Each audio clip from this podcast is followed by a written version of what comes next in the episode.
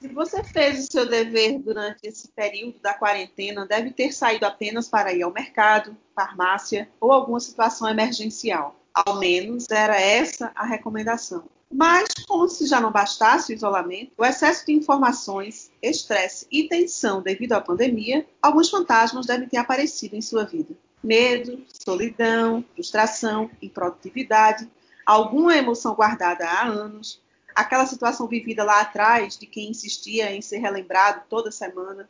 São tantas opções possíveis que, se a gente fosse listar, o podcast seria só delas mas também foi um período em que muito se falou sobre autocuidado, saúde mental, amor próprio, resiliência, mudanças de hábito para diminuir a tensão provocada pela pandemia, dentre tantas outras coisas. Tudo isso na intenção de ressignificar essa experiência, que segundo Elke Van Hoof, professora de uma universidade em Bruxelas e especialista em estresse e trauma, é o maior experimento psicológico da história. No episódio número 2 do Atriz por Meia Hora, trouxemos reflexões pessoais daquilo que a quarentena nos proporcionou de vivências, além da doença física. Hoje, vamos revisitar o tema, mas por outro ângulo. Vamos conversar com Camila Santana, psicóloga, sobre essas temáticas que de alguma forma rondaram o nosso cotidiano nesse período, para trocar figurinhas sobre o que podemos levar com o aprendizado. Eu sou Camila. Eu sou Germana. E eu, Mariana. E este é o Atriz por Meia Hora. A 3 por meia hora, um podcast que fala daquilo que a gente mais gosta.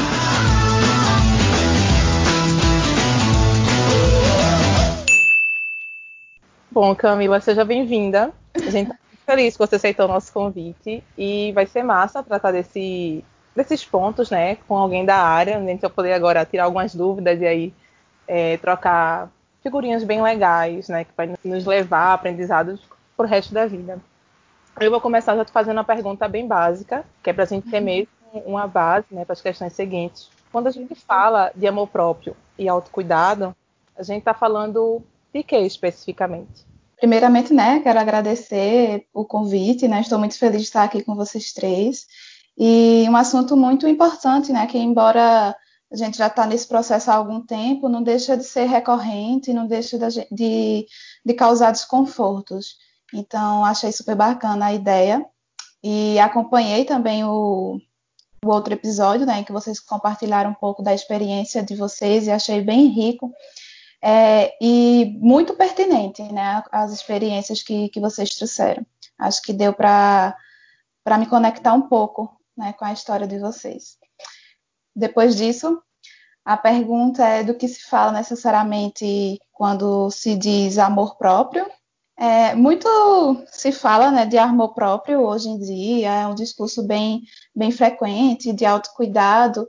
A, a gente está falando aqui de um, de um dos conceitos muito importantes, né, que é a autoestima. E o amor próprio, é muito comum que a gente reduza ele a coisas muito simples e muito concretas, né, como autocuidado, como passar uma máscara de argila, ou ter um tempo para você, ou participar ir a um cinema, enfim, se amar. É um discurso muito bonito e que, e que sim faz parte, mas não é a única, a única vertente, né, a única esfera que se considera quando a gente vai falar de amor próprio e autocuidado. Na verdade, é um processo bem doloroso para muitas pessoas, bastante difícil, e que perpassa aí pelo conceito de autoconhecimento, né? E autoconhecimento é uma jornada que não é fácil. A gente costuma deixar bastante como se fosse bonito, né? Um arco-íris, autoconhecimento, vou entrar nesse processo, nesse caminho. Mas quando a gente passa, a gente percebe que é bem caótico, que é bem doloroso, porque a gente vai entrar em contato com partes nossas que a gente não sabia antes e partes não tão bonitas, né? Crenças e pensamentos não tão legais sobre nós mesmos, sobre os outros, sobre o mundo. E isso é bastante assustador. Então, eu acho que quando a gente pode falar de autocuidado, né, e amor próprio, a gente tem que levar em consideração todos esses outros conceitos também. Tem uma, uma questão muito. Eu não seria engraçada a palavra, mas assim, é, é irônico até. Uhum. Essa questão do amor próprio, algumas pessoas chegam a achar que é egoísmo se colocar em primeiro lugar, ter uma, uma atenção maior para si. E o que é que tu pode falar disso? Se amor próprio tem a ver com egoísmo ou não?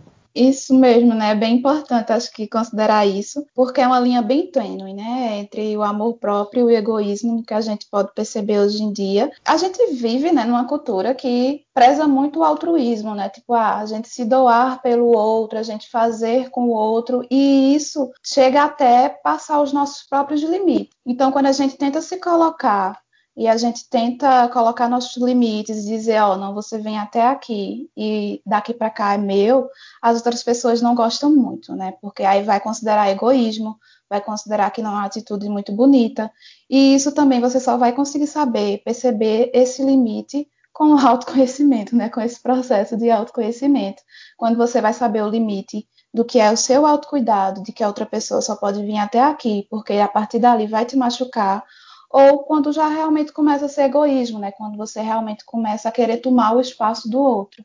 Então, eu acho que vai um pouco nessa linha. Camila, então, e aí é, talvez seja até uma pergunta mais, mais pessoal até, porque Sim. a gente se sabota tanto, e porque às vezes a gente precisa de estímulos externos até para pintar um cabelo. Estes dias de quarentena, por exemplo, para que se cuidar se a gente não vai ser vista? Pelo menos uhum. até agora, o espelho não me incomodou. Eu tenho me olhado nele todos os dias, há mais de 40, sei lá, 60 dias, e tô nem aí, viu? Mas quando disser voltou tudo ao normal, aí a gente começa a se cuidar. É assim mesmo. Ou a doida sou eu? é assim mesmo. Então, né, você está falando realmente de uma experiência que vai ser muito subjetiva, né, que vai ser muito particular, mas existem alguns conceitos mais gerais, sim, que a gente, que a gente pode falar.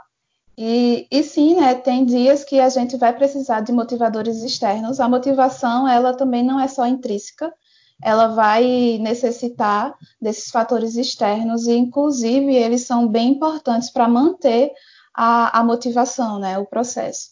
E quando tu fala um pouquinho sobre isso, me vem, eu vou trazer mais uma vez, né, o conceito de, de autoestima, porque a autoestima ele vai levar três outros conceitos consigo, né, que é o de autoimagem, o de autoconceito em si e o de autoeficácia.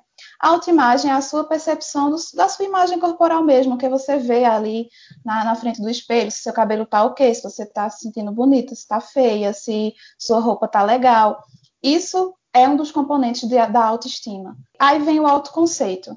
O autoconceito é geralmente o que você pensa sobre si, se você é uma pessoa interessante, se você é uma pessoa legal, uma pessoa inteligente. E a autoeficácia é vai falar das suas capacidades, do que você consegue ou não consegue fazer, do que você pode, o que você não pode fazer, o que você faz bem, né? Então, todos esses três conceitos, eles vão estar ali dentro da autoestima. E por que é mais fácil a gente não se importar tanto com a nossa autoimagem quando a gente não está entrando em contato com outras pessoas? Por causa do julgamento, né? As outras pessoas elas têm essa, esse poder sobre nós, né? A gente sempre sai de casa pensando o que é que será que os outros vão pensar. Será que eu estou apresentável? Será que essa minha habilidade está legal? Será que realmente eu sou interessante? Essas nossas crenças sobre nós, né? As crenças sobre o outro e sobre o mundo e as crenças sobre o futuro. Será que eu vou me sair bem? Será que eu vou ser uma pessoa que vai ter sucesso? Então, a partir do momento que você tira esse, esse objeto, né, que é o outro, fica mais fácil de se aceitar, porque você não vai ter aquele julgamento constante. E aí eu só queria fazer um, um adendo nessa, nessa minha fala, que é, como você falou uma, uma coisa que eu achei interessante, que até agora o seu espelho não, não te incomodou. E quando é que isso vai incomodar? Esse é o limiar que a gente tem que saber do autocuidado, até onde é autocuidado e autocompaixão, ok, eu estou realmente num momento mais delicado, é, eu não necessito tanto estar me cuidando toda hora, mas até onde é esse autocuidado da, da autocompaixão, ou é o abandono mesmo de si, né, quando realmente você já não tem mais forças, quando você acaba se esquecendo. Será que, acho que cabe a reflexão aqui, será que você se cuida apenas para os outros, né, ou existe também algo muito referente a você, de você se sentir bem com você mesma e aí praticar essa autocompaixão. Já estou aqui refletindo, hein, Camila? Espero que eu tenha te respondido. Camila, existem técnicas ou formas da gente se autoconhecer? Então, né, a melhor técnica de autoconhecimento é a terapia, né? Não tem, eu não, não tem dica, né? Não tem caminho curto, não tem atalho. É um processo realmente que vai necessitar de um olhar mais, mais aprofundado ali das tuas próprias questões, para que te ajude a fazer as questões certas que às vezes você não está prestando atenção mesmo. Mas é óbvio, né, que todo mundo pode entrar nesse processo necessariamente sozinha, né, ou sozinho, digamos assim. Não existe nenhuma técnica específica que eu possa, possa te passar agora, mas a primeira, talvez, que eu posso dizer que perpassa toda a minha prática é a identificação. É o olhar para dentro, é identificar os seus próprios sentimentos, os seus próprios pensamentos, os seus próprios comportamentos, né? Que é essa tríade cognitiva que a gente vai falar. Primeiro de tudo, para que a gente possa fazer qualquer coisa, a gente precisa conhecer, a gente precisa identificar. Isso aí vai para qualquer área, a gente precisa dar um nome. Então, observar os seus próprios pensamentos, né, os seus próprios sentimentos, os seus próprios comportamentos é um início bem interessante. E aí, por que eu falo da terapia? Porque acessar essas coisas não são fáceis e talvez você acesse determinados conteúdos que você não vai conseguir lidar só, o que vai causar muito sofrimento. E o, o cuidado aqui é que você não mergulhe nesse sofrimento e não consiga mais voltar. Em termos mais práticos, né, digamos que esse seria o primeiro passo identificar, prestar atenção. É, essa metacognição, né, que é só nossa, só do ser humano, de pensar sobre nossos próprios pensamentos, sobre o nosso próprio processo cognitivo. E ainda falando sobre coisas dolorosas, a gente tem aí uhum. a em si, a doença física, né, o novo coronavírus, que causou muitas perdas. E aí muita gente Sim. ficou desempregada, ou até mesmo chegou a perder um parente, um amigo, um, um colega. Existe uma forma correta, e eu boto corretas aí entre aspas, de lidar com a perda e o luto num momento como esse? Hum.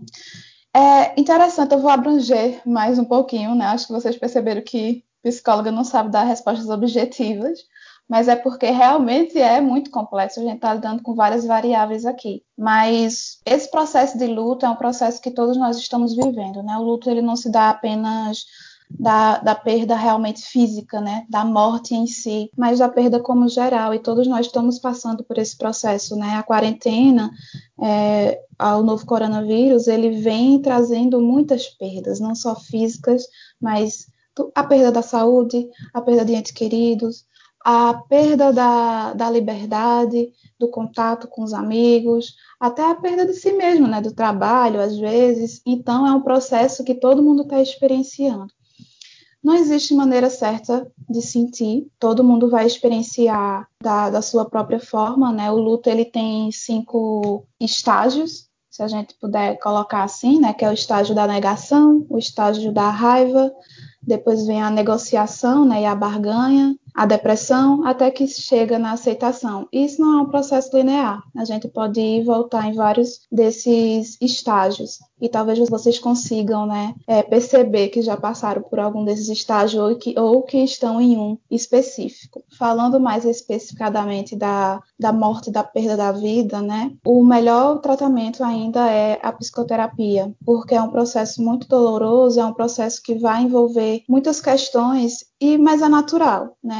Só que se não for cuidado, ele pode desencadear uma tristeza mais profunda e até desencadear uma depressão. Então, por isso que é importante que a gente esteja atento a, a esses estágios do luto e perceber se ele está se prolongando demais ou até que ponto ele está sendo natural, né? Se a gente pode dizer assim, porque sim, estamos sofrendo porque estamos passando por um processo, como foi citado aí, que nunca passamos antes, né? Então, não podemos esperar ter respostas rápidas para isso e não podemos esperar saber como agir de, uma forma certa, porque não existe. Eu sempre acho que a gente tem resposta para tudo. Nós sabemos sempre o caminho e tal. E a gente teve tanto tempo nessa pandemia para ir lá no fundo buscar algumas soluções internas. Esse é o caso da maioria. E aí parece que está rolando tudo particular aqui. Eu, particularmente, fugi muito de mim mesmo nesse tempo todo é, eu não vi, eu não percebi tanta diferença nesse autoconhecimento, talvez necessário nessa época. E tá passando. É isso também? É isso mesmo? é isso mesmo, né? É isso também. O que, o que acontece também que eu acho interessante de ressaltar. Nunca ficamos tanto tempo sozinha com, conosco, né? Sozinhos conosco. E nunca foi tão forçado esse contato com, com a gente mesmo. E para algumas pessoas isso vai ser muito doloroso, porque elas não estavam esperando, elas não estavam prontas para isso. E para outras pessoas que já vão ter mais ferramentas de lidar com, a, com isso, não vai ser mais tão doloroso, vai ser tipo, ok, é, eu não necessito de, de entrar nesse processo de autoconhecimento, porque talvez eu já esteja nesse meu processo, ele já é autocontínuo, talvez eu já esteja confortável comigo, com a minha situação. E quando a gente fala de situações de estresse, a gente tem a fase de alerta, né? E quando isso vai se prolongando, a gente entra em um, em um, processo de se acostumar mesmo, né? Nosso corpo em si vai se acostumando com aquilo e a gente vai buscando novas ferramentas de lidar com aquele estresse. É, se eu pudesse fazer uma ressalva aqui, é quando você realmente começa a esquivar dos seus próprios sentimentos, dos seus próprios, enfim, dos seus próprios processos, e aí começa a realmente negar, a colocar tudo para dentro e é o que eu costumo dizer, uma hora vem, né? Uma hora vem e vai vir muito forte, porque não é muito efetivo, não é uma estratégia que funciona a longo prazo, a esquiva, né? A evitação. Você vai evitar, evitar, evitar, mas essa coisa vai estar sempre batendo aí. Você sabe que ela está aí dentro, né? Então, uma hora ela vai vir à tona. Camila, tu falou lá no começo é, sobre o autoconhecimento não é só os cuidados estéticos. E aí eu queria te perguntar, o que mais é autoconhecimento? Eu te pergunto isso porque, vê, é, eu lido com a estética, com muito com o cuidado com a pele, a maquiagem, como uma forma Sim, de claro. me autoconhecer, conhecer as minhas características estéticas, é, me aproximar delas e também é, gostar delas. Por muito tempo eu fui levada a não gostar de algumas características físicas minhas. Então, há esse cuidado que eu, eu sempre tive e a, e a, maquiagem me fez me observar e dizer, não, eu sou bonita. O que as pessoas falam, talvez, talvez não, não é, e ainda isso é uma dualidade para mim, porque eu fico tentando me convencer, mas sempre me esbarro em alguém que me, me lembra, ou então me aponta de que não é.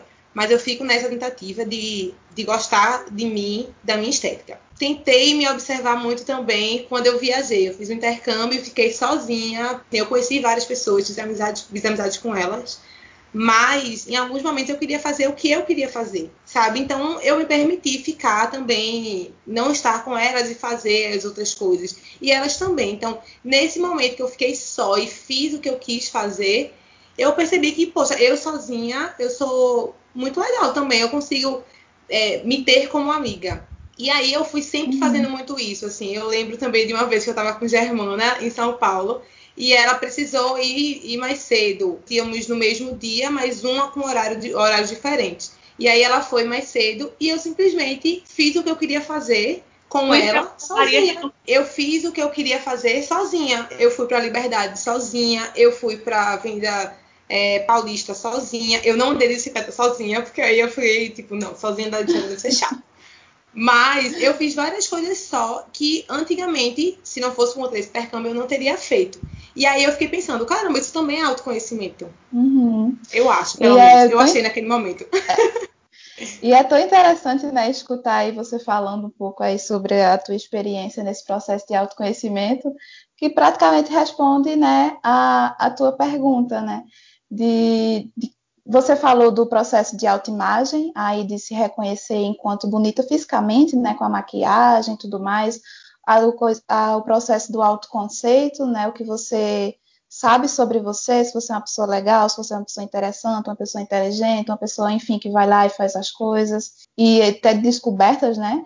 E o processo de autoeficácia, que é, ah, eu consigo ficar sozinha, eu consigo fazer minhas coisas sozinha, eu consigo me resolver sozinha diante de todas as experiências que eu passei e meio que é, juntei evidências de que sim, eu consigo.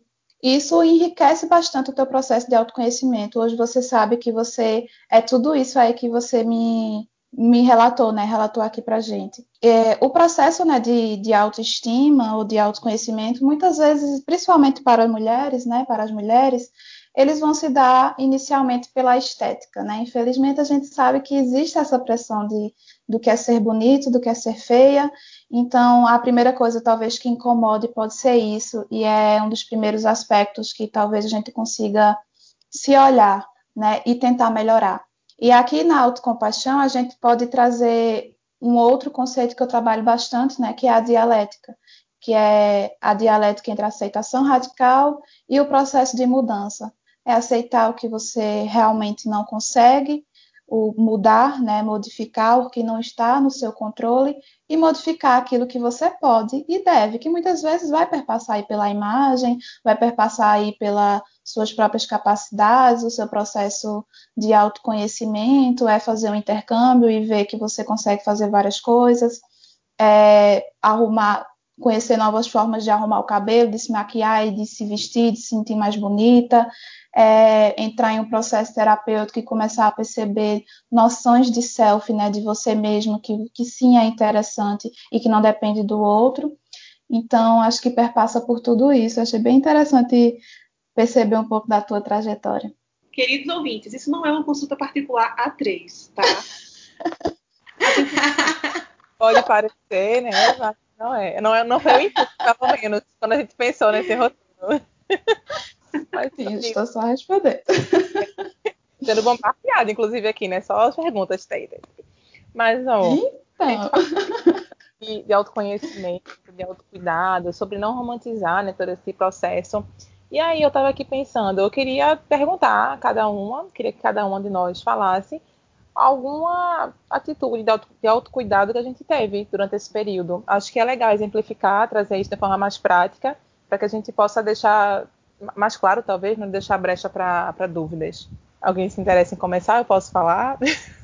Quer começar? Pode começar. Ah, eu vou começar. É, eu tive uma fase, uma semana bem punk na, durante a quarentena, que eu não conseguia mais, minha cabeça já estava no ponto que eu não conseguia mais ter atenção plena em nada do que eu estava fazendo. Eu não conseguia me envolver de verdade com nada, nenhuma atividade que eu estava tentando desenvolver, seja no trabalho, nas tarefas domésticas, ou até na, no lazer mesmo, eu já não estava mais conseguindo. Tanta coisa na minha mente, eu não conseguia, não é silenciar, mas eu não conseguia organizar as ideias, eu não conseguia priorizar o que, é que poderia ser resolvido primeiro.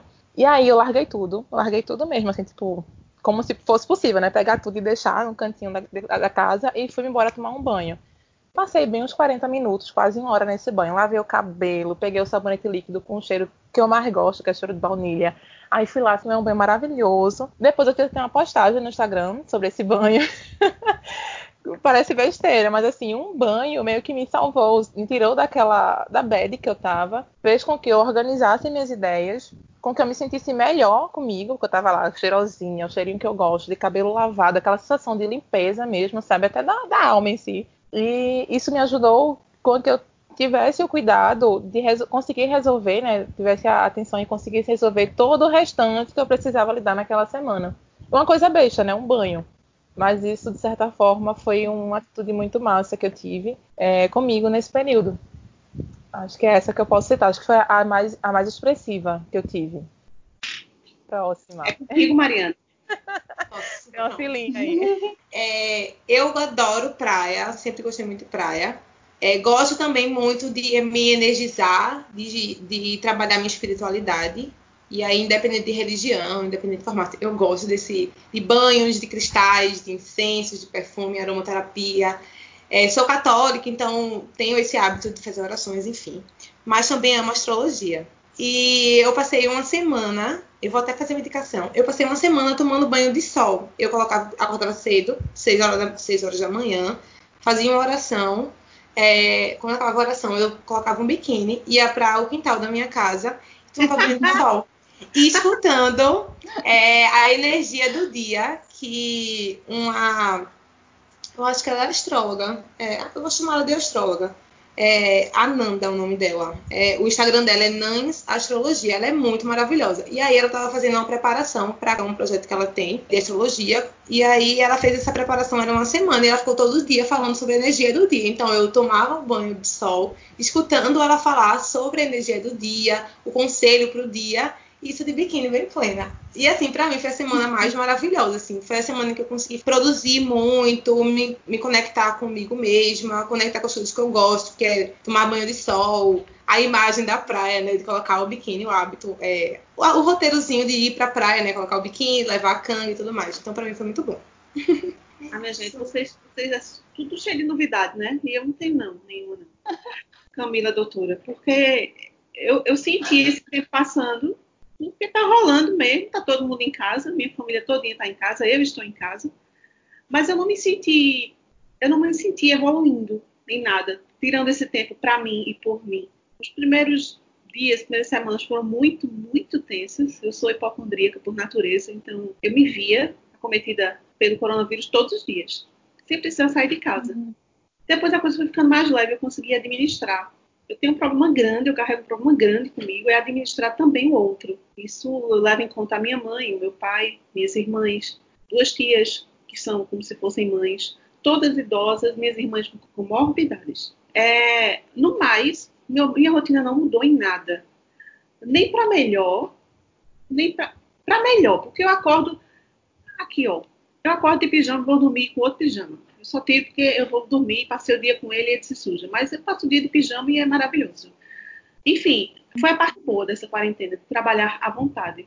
Mas eu não tenho histórias para contar, gente, de verdade. Ana, você tem sim. Conte os 1.500 troços aí que tu comprou papelaria, adesivo de Snoopy, planta. Ei, poxa, é consumismo, mas é autoconhecimento. É autoconhecimento. É, Camila, isso me faz feliz, doutora. Pronto.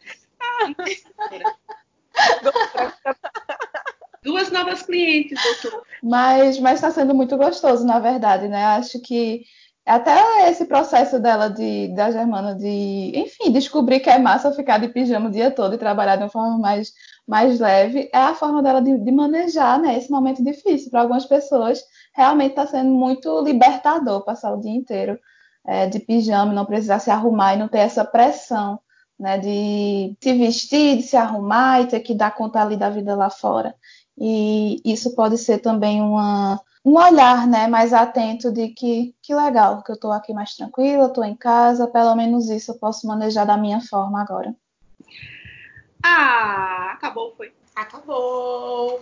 Acabou esse episódio, mas você pode o quê? Falar com Camila nas redes sociais dela. Porque a gente vai fazer isso assim que o programa acabar. Exatamente. Agora pode fazer isso? Não pode. Eu acho que tem Camila no sendo atendida, acho que duas amigas de Camila pode. Tem isso? Doutora pode, né? A gente tem uma Camila, pô. pô. Gostaria de continuar o desabafo aqui sobre minha quarentena. Camila. Eu sabia. Camila, vou te guardar num potinho. Camila, ninguém pode te conhecer mais. É muito comum essa questão de, ah, de pode, amigos, não sei o quê. É, não tem nada que impeça, né? Desde que não atrapalha na, na relação terapêutica, né? Minha com as outras meninas e que os conteúdos não se, se influenciem em si. É, tirando isso, né, geralmente não tem problema nenhum mesmo. Eu sabia que corria esse risco. Eu, disse, eu, disse, eu pensei na minha cabecinha, né, eu disse, pronto, vou apresentar a Camila, elas vão se apaixonar que nem eu, vão querer ficar também, não ah! acredito nisso. Assim eu fico com vergonha. Ô Camila, mas fala onde é que as pessoas podem te achar, como é que as pessoas podem ter você na vida delas? então, né, eu acho que a forma mais simples é, é pelo Instagram, né? O Camila Santana PC. E é Camila normal, Santana PC. E lá, né, vai ter o link onde vocês vão poder encontrar o meu número do WhatsApp, né, que eu trabalho com, com ele, e o link para o site da Vitude, que também eu atendo por lá. Então, essas duas formas, assim, são as mais fáceis de, de me contatar. programa vai ficando por aqui. A gente se despede. É, a gente continua também, né, lá nas redes sociais. Quem quiser nos procurar é o arroba A3 por meia hora. E lembrando que o 3 é numeral. Lá a gente compartilha mais conteúdos, né, do que só no podcast. E é só chegar lá pra gente trocar uma ideia. Camis, muito obrigada. Já tô aqui muito íntima, inclusive, chamando de Camis. Mas acredito que quem, quem vai escutar esse, esse podcast vai sair com vários insights e pensamentos, talvez até diferentes, né, do que tinha começado, né, a ouvir. E foi muito massa, muito inspirador. Mas eu achei maravilhoso, assim, conversar com vocês. Vocês são super, enfim, acolhedoras, me fizeram me sentir bastante à vontade. Foi até bem fácil, né, compartilhar aqui as minhas visões. E muito obrigada também, né, pelo convite. Adorei. Cheiro e até e a próxima. Tchau. Tchau, tchau.